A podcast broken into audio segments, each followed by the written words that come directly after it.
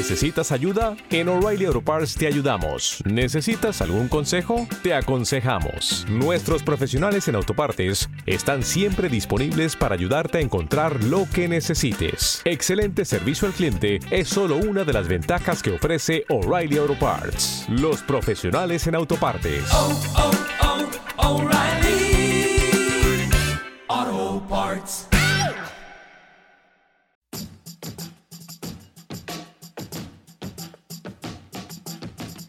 Seguimos leyéndonos. Un podcast de la editorial libros.com. Raúl Solís, muy buenas, ¿qué tal estás?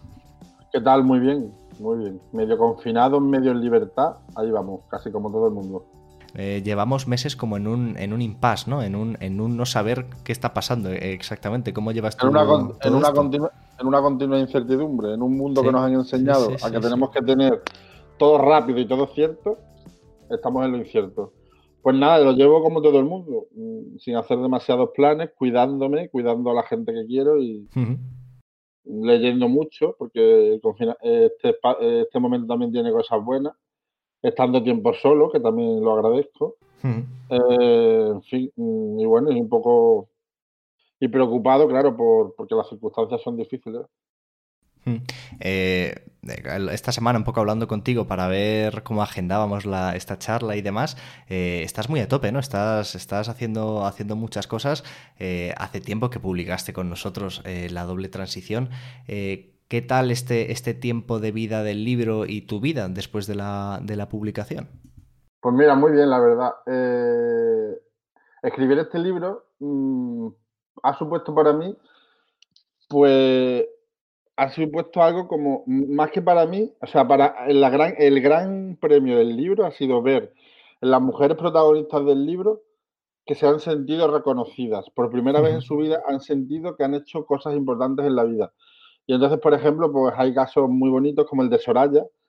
Soraya es una de las señoras del libro que tiene 70 años, que, que tiene, que le dio un infarto, que sale muy poco de su casa. Bueno, pues nos invi- Podemos nos invitó a una conferencia en Madrid para hablar de personas trans y, y le dije que si se quería venir y la invitaron a ellas también y, y nos fuimos, nos fuimos en el AVE, pasamos un día en Madrid y recuerdo que Soraya cuando escribí el libro me dijo, vale, yo te cuento mi historia, pero a mí no me cuentes más nada, a mí me dejas que yo no quiero salir de casa.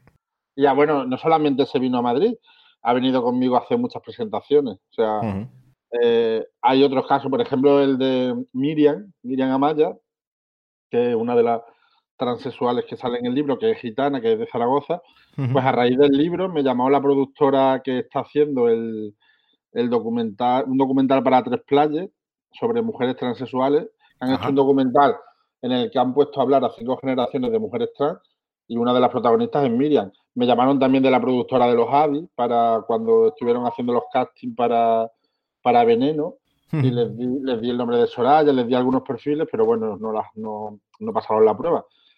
Pero no sé, a mí me gusta el libro porque creo que les hemos hecho un, un reconocimiento a, a las mujeres transexuales de una época que, que nadie se lo ha hecho y que, y que había que reconocerles. Y, y después, por ejemplo, yo en las presentaciones del libro también decía siempre que, que una de las cosas, bueno, hacía y digo, porque todavía sigo presentando el libro casi dos años después, lo que pasa ahora con la pandemia se suspende, pero me llaman de muchos sitios.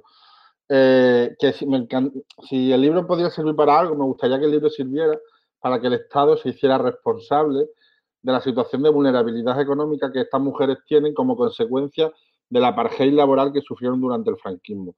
Y en la ley, y en la ley trans que se registró en el año 2018 y que es la base del texto sobre el que se está trabajando ahora para la nueva ley, hay una- un artículo en el que habla de que el Estado se va a comprometer con las personas, con las personas represaliadas por el franquismo en, en lo económico, porque lo transexual estamos siempre hablando de, sim- de símbolos, de, lo- de lo simbólico, de la visibilidad.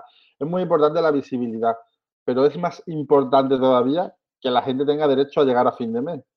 Y mucha gente no tiene derecho a llegar a fin de mes porque es transexual. Y no nos podemos olvidar de la visibilidad, pero tampoco nos podemos olvidar de las cosas de comer, que son tan importantes o más que la visibilidad. Y entonces, pues la verdad que estoy muy contento porque Creo que hemos conseguido algunas cositas. Hemos hecho muchísimos medios de comunicación. Hemos salido en, el programa de Carlos Francino, en Canal Sur, en Televisión Española, en todo en el país, en el mundo, en todos los periódicos, en un montón, yo que sé, nos han llamado de documentales. Ahora se han puesto en contacto conmigo una Arte, un canal de documentales de una televisión francesa. Eh, yo que sé, de muchísimos sitios y hemos hablado de mujeres trans en el franquismo y me parece, de la sexta, bueno, de un montón de medios de comunicación, y hemos, hemos situado el tema de las mujeres trans en el franquismo.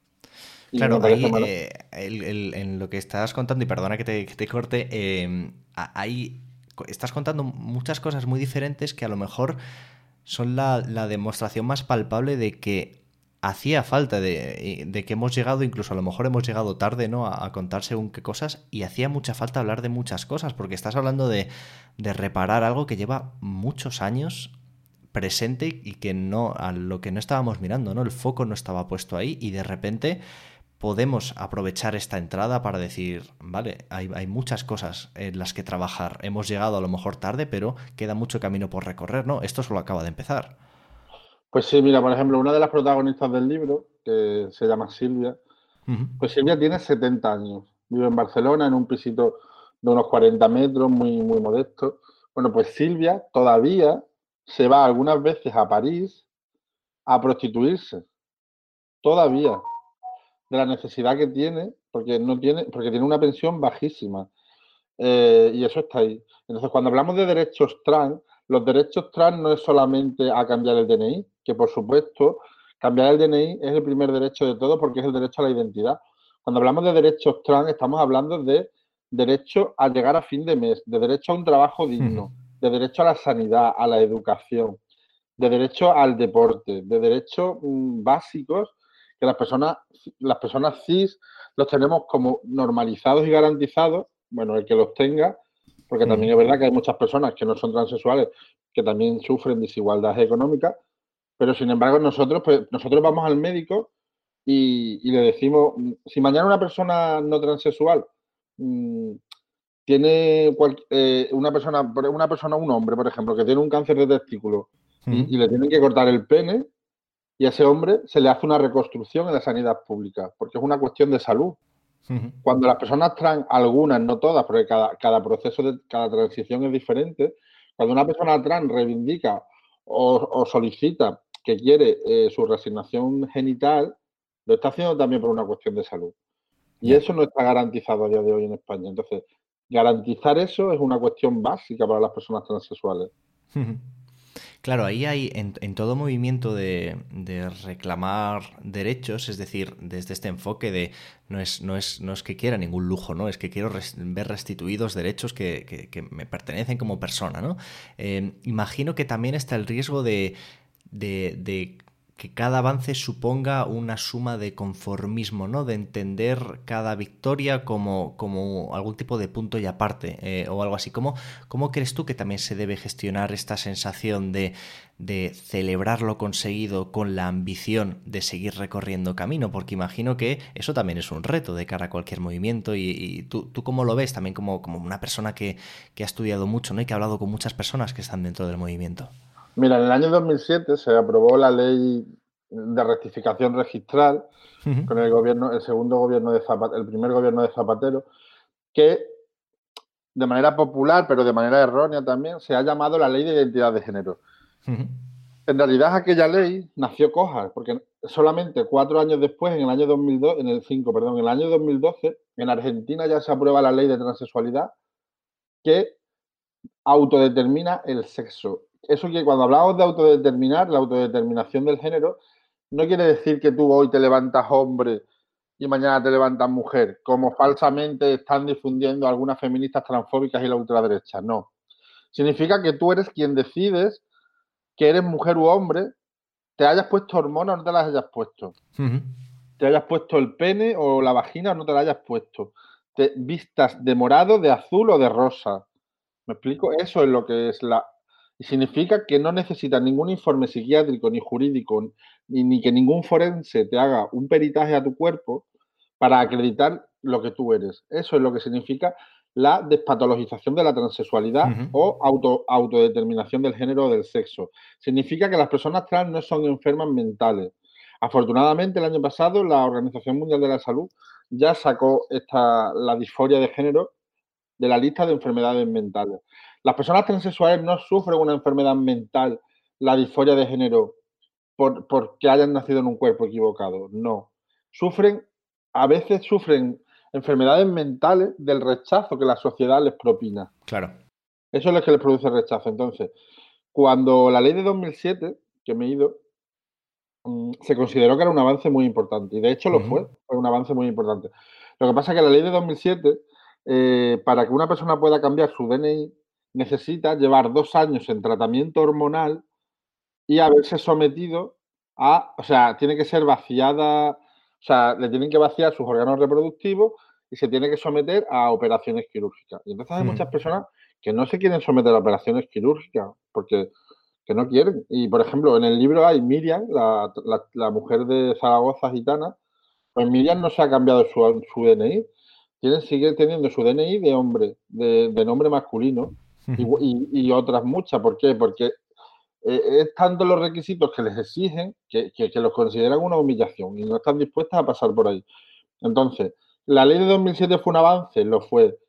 ¿Se podía haber ido más lejos en el momento aquel? Seguro. No, pero no se hizo, por lo que fuera. Pues bueno, pues yo creo que es el momento. Yo creo que, que y además no estamos hablando, las personas trans no están exigiendo una ley de rectificación registral, no, están pidiendo una ley integral. Eso quiere decir, por ejemplo, que la ley tiene que contemplar los derechos reproductivos de las personas trans. Por ejemplo, si un hombre transexual quiere congelar sus óvulos, tiene derecho a hacerlo. Y, y, mañana puede quedarse embarazado. Lo puede hacer porque tiene derechos reproductivos. Pero la ley actual le obliga, para poderlo tratar como hombre, le obliga a que se, se vacíe y se, y se quite sus órganos reproductivos. Y bueno, y eso es una mutilación que están sufriendo las personas transexuales en silencio, mm, que no podemos tolerar. Las personas transexuales no, no son un lobby, no pueden serlo, porque son muy pocas. Cuando hablamos de personas trans, estamos hablando de menos del 1% de la población mundial. Eso es poquísimo. Poquísimo. Entonces, mm, pues tenemos que apoyar y que estar ahí todo el mundo, todo cuanto más mejor, porque los derechos de las personas trans mm, es que son vitales. No podemos. Si alguien ha visto la serie de Veneno, habrá, se habrá dado cuenta lo duro que son estas vidas. Eh, el abandono familiar, las palizas, eh, la exclusión social más absoluta, que roza, la, bueno, roza, marginalidad absoluta. No podemos permitir eso en el siglo XXI, hombre. Tenemos que intentar que la gente sea feliz y para eso necesitamos una ley trans. Claro, me interesaba mucho hablar contigo en, en, en estos días que, que, esta ley trans se, se está trabajando en, en, estos avances porque me interesa mucho también que aportemos un poco de, contexto y que si tú tuvieras, Raúl, que contarle a una persona que entra un poco ajena a toda esta cuestión, qué está pasando ahora mismo con esta ley trans, en qué punto estamos, a dónde se quiere llegar y qué retos hay por delante, ¿cómo se lo contarías? Bueno, pues mira, la ley trans en realidad se está tramitando, de, mm, se está tramitando en el Ministerio de Igualdad la ley trans forma parte del compromiso electoral de dos partidos, Unidas Podemos y Partido Socialista, que a su vez lo incluyen en el, en el pacto de gobierno de, del acuerdo progresista de, de, que conforma el gobierno de coalición uh -huh. que actualmente eh, gobierna España. O sea, el, ese es el compromiso mmm, cerrado por una ley de transexualidad. El problema es que dentro del Partido Socialista y ha surgido eh, una contestación interna muy minoritaria, más que eh, vinculada al movimiento feminista ortodoxo muy clásico, autodenominado feminismo radical, que consideran que la ley de transexualidad eh, vulnera y pone en peligro derechos conquistados por las mujeres. Estamos hablando de una, un sector muy minoritario del feminismo que ha abrazado los postulados de la ultraderecha eh, para dolor de quienes creemos que el feminismo es una ideología emancipatoria y están utilizando la, el debate de la ley trans pues para transmitir, mmm, promover un discurso de odio, un discurso del miedo, de que los derechos de las personas trans, por ejemplo, van a eliminar la ley de violencia de género, la ley de paridad. Bueno, de lo que estamos hablando en realidad es una lucha de poder. Eh, sí. Yo creo que lo que está ocurriendo es que en este país en el año 2008, 2018, perdón, estalló el feminismo popular, eh, que fue que se inundó las calles de, mujeres y de hombres que defendían un feminismo para todas y un feminismo popular, y eso ha ensombrecido a las feministas de toda la vida, que son básicamente las feministas históricas clásicas vinculadas al Partido Socialista, que es verdad que el Partido Socialista ha hecho muchísimo por los derechos de las mujeres, yo no voy a ser el que no niegue, pero estas mujeres feministas del Partido Socialista, no solamente del Partido Socialista, pero sobre todo del Partido Socialista, eh, han visto, en lugar de, alegrarse porque ahora eran más mujeres feministas, eh, porque han entrado una nueva generación de jóvenes, en lugar de alegrarse porque había renovación del movimiento feminista, se han enfadado porque ya no son las únicas. Y entonces estamos hablando de una lucha de poder, porque estamos hablando de que este sector es un sector muy bien situado en el poder político, son las mujeres que han ocupado básicamente todos los cargos institucionales vinculados al PSOE en materia de igualdad, han, fundado institutos de igualdad, másteres de género, son catedráticas de universidad, eh, en fin, Mm, las que han cortado el bacalao en el tema de la igualdad en España. Y, bueno, básicamente, y eso se junta también con que eh, Unidas Podemos toma la cartera de igualdad y entonces eh, todas estas feministas vinculadas al PSOE se ven desplazadas de la cartera de igualdad. De hecho, antes de la conformación del gobierno de coalición, estas feministas firmaron un manifiesto pidiéndole a Pedro Sánchez de que no le entregaran el feminismo a Podemos. Entonces, también ocurre que hay dos vertientes. Está el, la teoría feminista clásica que piensa que el sujeto del feminismo deben de ser solo las mujeres y eh, un feminismo popular que yo creo que lo representa, lo puede representar Podemos, pero no solo lo representa también Compromís, lo representan todas las fuerzas a la izquierda del PSOE, ¿vale? Españolas o territoriales. Y bueno, pues que piensan que más que hablar del sujeto tenemos que hablar del predicado del feminismo. Entonces, que creen en un feminismo del 99%, un feminismo popular, que no hable tanto de techo de cristal, porque el techo de cristal luego lo recogen las mujeres empobrecidas, sino que hable del suelo de barro que pisan las señoras que, barren el techo de cristal. Bueno, se trata un poco de la lucha entre un feminismo clásico, muy ortodoxo, mm, muy vinculado a mujeres de, de, clase alta, académicas y muy bien situadas en los espacios de poder, y un feminismo transversal y, y con un claro matiz popular que, vaya a la redistribución de la riqueza. Lo que he hablado antes de la visibilidad, en el feminismo también ocurre.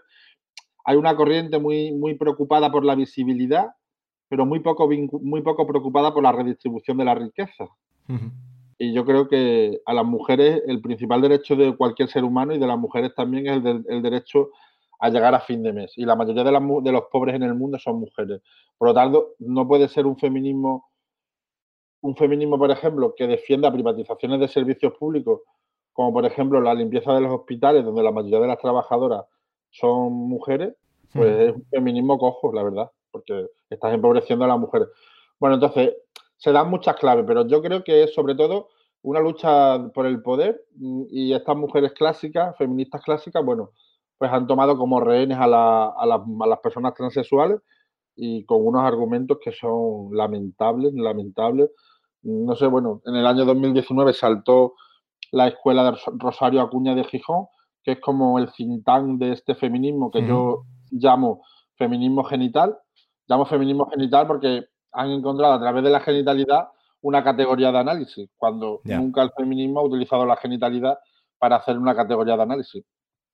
Bueno, pues en esa, en ese, en esa escuela estaba Amelia Barcárcel, que es una filósofa muy reconocida, muy vinculada al PSOE, Ángeles Álvarez y Alicia Millares, son tres, le llaman la triple A, la triple A del feminismo transfóbico, eh, vinculadas todas militantes del PSOE, han sido jefas de gabinete, en fin, consejeras.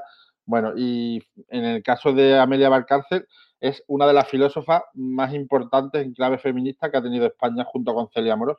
Bueno, pues esta es, ahí nace todo esto. En principio nace antes también el Partido Feminista con Lidia Falcón se suma a sus tesis, nace como una cosa muy, bueno, pues como una cosa muy ultraminoritaria, pero poco a poco, como tiene muchos altavoces, el mensaje se está haciendo cada vez más fuerte y está saltando las esferas de lo marginal eh, y está empezando a tomar unos cauces que a mí me preocupan bastante, porque después del discurso de odio lo que vienen es un delito de odio. Y, Y me parece muy, no sé, me parece, o sea, que, pensar que, que, el 1% de la población va a borrar a la mitad del mundo, es que me parece desorbitado, pero Claro, ahí hay la política y estos, estos debates que eh, no, por ser apasionantes dejan de ser en realidad eh, cuestiones eh, de, pura ideología, ¿no? que seguramente en, la discusión más intensa están, están en, pocas cabezas, ¿no? porque lo que tú decías antes, ¿no? esta visibilidad de, del llegar a fin de mes seguramente es lo que le preocupa ¿no? al, grueso de la gente. ¿no? A la gente, claro que, la política se mueve en, en, estas tensiones que han de resultar siempre en resultados concretos, ¿no? Aquello de que la política se queda en los caminos intermedios entre lo que tenemos y lo que deseamos, ¿no? Y ahí entiendo que el elemento cultural, has mencionado tú ahora la serie Veneno, ¿no? Que, que, ha, sido, ha sido todo un fenómeno, ¿no? Meto ahí tu libro también, que, da contexto, que explica eh, historia. También hay que caminar en esos sentidos, ¿no? En aportar a través de la cultura no solo argumentos, sino contextos y la historia de la realidad que es lo que hay. A veces la visibilidad es tan sencillo, entre muchas comillas, como contar lo que sucede, ¿no? Hay que apostar también por estos productos culturales para que se conozca todo lo que está pasando. Claro, la serie Veneno es muy importante porque pone de relieve eh, una realidad que han sufrido las mujeres de una época, es decir, todas las mujeres transexuales que tengan alrededor entre 50 55 años para arriba, incluso diría que 50, todas o el 80%, o no sé, no quiero decir una estadística porque no he hecho un hmm. estudio, pero muchísimas, la gran mayoría, han tenido vidas tan difíciles o más, o más o menos similares como la que ha tenido Veneno. Mm, porque todas, todas han tenido que prostituir, casi todas han sido expulsadas del hogar familiar, porque Veneno no se va del hogar familiar, Veneno es expulsada del hogar familiar, China. Y bueno, mm, toda esa es la dinámica, el denominador común de las mujeres del libro mío, que es que son todas mujeres transexuales mayores de 60 años, eso quiere decir que han comenzado su transición de género durante la transición o durante el franquismo, en los últimos años del franquismo, pues el denominador común de estas mujeres del libro, igual que Cristina La Veneno, es que han sido abandonadas del hogar, no han podido ir al colegio porque las han echado del colegio, no han podido encontrar un trabajo, entonces se han tenido que dedicar a la prostitución, han sufrido una violencia atroz de pequeña, han, no han, sido, han sentido que no eran dignas de ser amadas, por lo tanto, las relaciones amorosas que han tenido han sido relaciones muy difíciles, porque incluso han soportado episodios de violencia dentro de la pareja, que es violencia de género, porque y, lo han soportado porque como era como el mundo las ha educado, las ha hecho creer que no son dignas de ser amadas, pues cómo van a dejar a la única persona que se les arrima, aunque les aunque les pegue, porque el gran problema de las personas transexuales es la hipocresía que tiene nuestra sociedad, porque eh, es increíble la cantidad de hombres heterosexuales que demandan los servicios sexuales de las mujeres transexuales, pero una barbaridad. Sin embargo, a la hora de tener una relación sexoafectiva, o sea, una relación de pareja normalizada, ahí ya es diferente, porque ahí ya hay, que reconocer que estás con una persona trans. Y, bueno, y, y, entonces en este mundo nuestro hipócrita, pues o sea, es lo que pasa. O sea, las personas transexuales son deseadas, pero no amadas. Entonces, la, gran, el gran reto que tenemos ahora, por eso es tan importante, una ley trans que proteja a la infancia trans, que no se suicide, que no tenga intentos de suicidio y que, crezca, y que crezca sobre todo con la creencia absoluta de que son niños dignos de ser amados en sus casas y en la calle. Mm, porque un niño amado es un niño feliz y una vida estable. Un niño con una infancia como la que tuvo Veneno tiene una personalidad tan difícil como la que tuvo Veneno de adulta. Y yo creo que es brutal que, lo necesitamos. Necesitamos una ley porque estamos hablando de vidas humanas. ¿eh? O sea, cuando hablamos de la ley trans, no estamos hablando de. No estamos hablando del derecho al matrimonio. ¿eh? Estamos hablando del derecho a la vida, ¿eh? que es mucho más importante. Claro, ¿sabes qué pasa, Raúl? A mí me pasa mucho con, con este tema en particular que bueno, uno también ha de reconocer lo, fuera y ajeno, ¿no? Que está de las cosas, la, la, necesidad de aprender, de ver, de escuchar y de, y de, y de saber qué está pasando ahí, ¿no?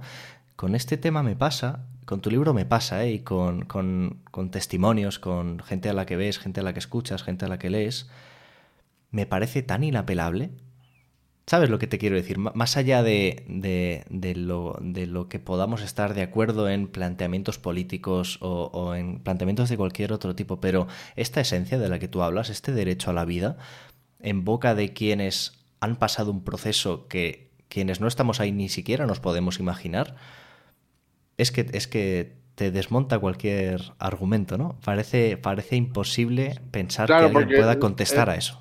Claro, porque el libro, como es un libro muy humano, que lo que hace es hablar de, forma humana y lo que hace es poner la empatía por encima de la teoría. Entonces, que el problema de los, fanáticos, la gente fanática, es aquella que antepone la teoría, su teoría, su, su dogma de fe ideológico o religioso, frente al, reconocimiento de la existencia del otro.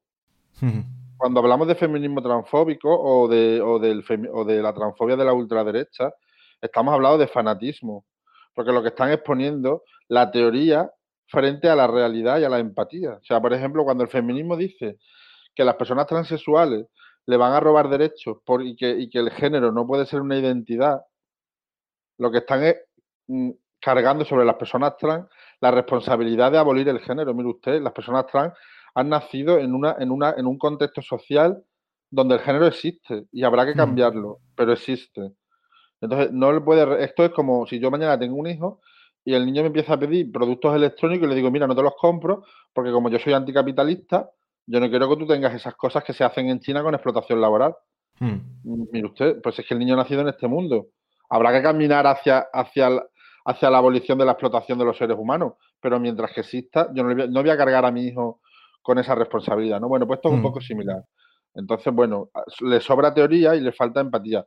Y yo creo que, mm, que la ley trans, que está en un momento de su tramitación bastante complicado, no, no, no, o sea, la ley trans no está ganada, no está conseguida. Yo creo que se va a conseguir porque eh, está el compromiso férreo de, de Pedro Sánchez y de Pablo Iglesias, pero dentro del PSOE hay una interna muy importante, muy organizada, eh, porque no salga la ley trans. De hecho, no sé si recordáis el argumentario transfóbico de la de Carmen Calvo. No mm, sé es verdad, es verdad. Mm. ¿Sabes? Eh, fue una instrucción. Mm, bueno, entonces, allá hay un movimiento porque el PSOE tiene en su seno a muchísimas feministas históricas, institucionales, que están trabajando muy duro para para que esta ley no salga. Se han conformado en varias, en varios, en varios, en varias, en varias plataformas, la plataforma contra el borrado de las mujeres, en fin, y alguna otra, y están trabajando duro para que no ocurra. Yo espero que salga, porque si no sale, bueno, pues este país, mm, pues es que no puede ser, tiene que salir, vamos, porque que no, además es que es una, o sea, cuando digo que es una lucha de poder, lo digo porque la ley trans ya existe en 12 comunidades autónomas. A ver, en Andalucía, por ejemplo, en Andalucía, que fue la primera, ya existe la autodeterminación del género. Por ejemplo, es verdad que la Junta de Andalucía no tiene competencia sobre registros civiles, pero la universidad andaluz, las 10 universidades andaluzas y todos los centros educativos de Andalucía, a los chavales y las chavalas que son trans, les pide un carnet de la universidad o del centro de estudios o, del médico con su identidad, no con el origen, con la identidad actual y, entonces, como una de las cosas, de las preocupaciones del feminismo genital, del feminismo transfóbico, es que dicen que hombres vestidos de mujeres se van a meter en los baños de mujeres y van a violar a mujeres. Pues mire usted, en ninguna, en ninguna de los baños públicos de las facultades andaluzas, que son 10, ha habido ningún caso de violación. En ninguno de los hospitales, en las cárceles españolas desde el año 2006, gracias a una circular hecha por Mercedes Gallizo, que era la directora, la exdirectora de instituciones penitenciarias del PSOE, las personas trans pueden elegir el módulo en el que están. Y hmm. no es que las mujeres, y las mujeres trans no violan a las mujeres no, trans. Lo que ocurre es que cuando las mujeres son ingresadas en módulos masculinos, son violadas. Las que son violadas son las mujeres trans cuando las meten en módulos de hombres, no al revés. Entonces, mm, es que yo la verdad que cuando pienso en la polémica esta, no doy crédito, porque me parece surrealista. Fíjate que, por ir cerrando, ¿eh? en, el libro, eh, yo creo que está en la contraportada, de hecho, se recoge un término que es algo así como eh, la heroicidad cotidiana, ¿no? Como ha habido décadas, toda una historia de, personas trans que, han, que han, se han visto forzadas a, dar mucho más de lo que tenían por la pura ambición de, tener una vida digna, ¿no? Y, y y bueno, eh, trabajos como este de visibilización espero que también sirvan un poco para, para el trabajo de la empatía que decías antes, ¿no? Que a veces eh, no solo hace falta ponernos delante del espejo, hace falta también ponernos delante del espejo social, ¿no? Y de saber qué queremos construir un poco entre todos y todas, porque ya te digo, creo que a veces el ejercicio es mucho más de escuchar que de que de algo que decías tú antes, que de teorizar o que de pensar. Hay que o- entender, hay que entender, o sea, Hmm, sí. hay que, hay que entender y acompañar. Cuando una persona, cuando un niño con cuatro años te dice que se quiere cortar el pene, y no te lo dice una vez, sino te lo dice 20, y coge unas tijeras y se autolesiona, ahí tenemos un problema. Perdón usted, esto no es que el niño quiera jugar con muñecas o, o la niña, la niña trans quiera jugar, quiera ser mamá. Y no se trata del género, no se trata de reforzar los géneros asociados al- a, la- a la- a lo femenino. Se, no- se trata de que estos niños tienen intentos de suicidio, no rinden en clase y en el momento en el que empiezan a ser, a ser tratados por su género sentido, los niños cambian radicalmente. Y, y esto hay que hablar con los padres de los niños y hay que ver a los niños. Esto no es una teoría, esto es, hay que verlo, ¿sabes? Y, bueno, yo creo que el que quiere entender entiende y el que quiere tener sensibilidad la puede tener. Entonces yo lo único que pido es que dejemos de convertir a las personas trans en teorías, que no son teorías, que son realidades. Y que no han decidido ninguna teoría, y que no es un lobby, ni es un contubernio contra el feminismo, ni contra nadie, ni contra los valores tradicionales de la familia, nada. Son adem- la transexualidad existe de toda la vida, que no es nueva, ha existido siempre, existe y existirá, porque forma parte de la diversidad humana. Existe, existe, existe y existirá, igual que la homosexualidad. Existen todas las especies. Mm, Yo es que no. Eh, me, me gusta pensar que, mm, que aquello de la mirada larga se acaba imponiendo y que aunque demos pasos vemos camino por delante y que, que esto es eh, por encima de todos los adjetivos que le podamos poner, seguramente es inevitable, ¿no?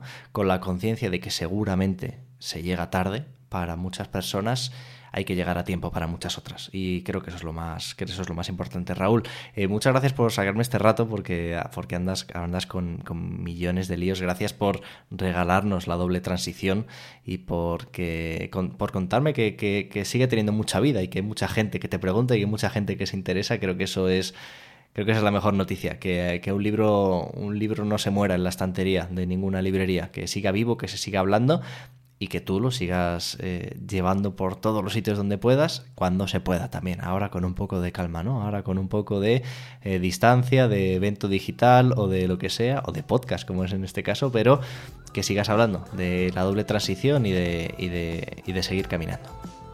Pues muchas gracias a vosotros, un abrazo. Un abrazo fuerte. Seguimos leyéndonos es un podcast de la editorial libros.com con el objetivo de conectar, conectar con todos aquellos que hacen posible nuestro trabajo. Autores que confían en nosotros para poder publicar sus obras, mecenas que las hacen posibles gracias a sus pequeñas aportaciones, librerías que son nuestras aliadas para poder hacer llegar esos títulos al público y que puedan ser leídos y en definitiva toda la cadena de valor que hace posible que podamos seguir editando libros. ¿Tienes una idea para un libro que te gustaría ver publicada? ¿Tienes una pequeña librería y te gustaría que la diésemos a conocer en este programa? ¿O simplemente te gustaría contarnos tu historia y tu relación con la literatura? Ponte en contacto con nosotros. Nos encontrarás en las redes sociales como arroba libroscom y puedes entrar en contacto directamente conmigo a través de mi correo electrónico guillermo arroba libros.com. Nos seguimos escuchando, nos seguimos leyendo en el siguiente programa y gracias por creer en la cultura.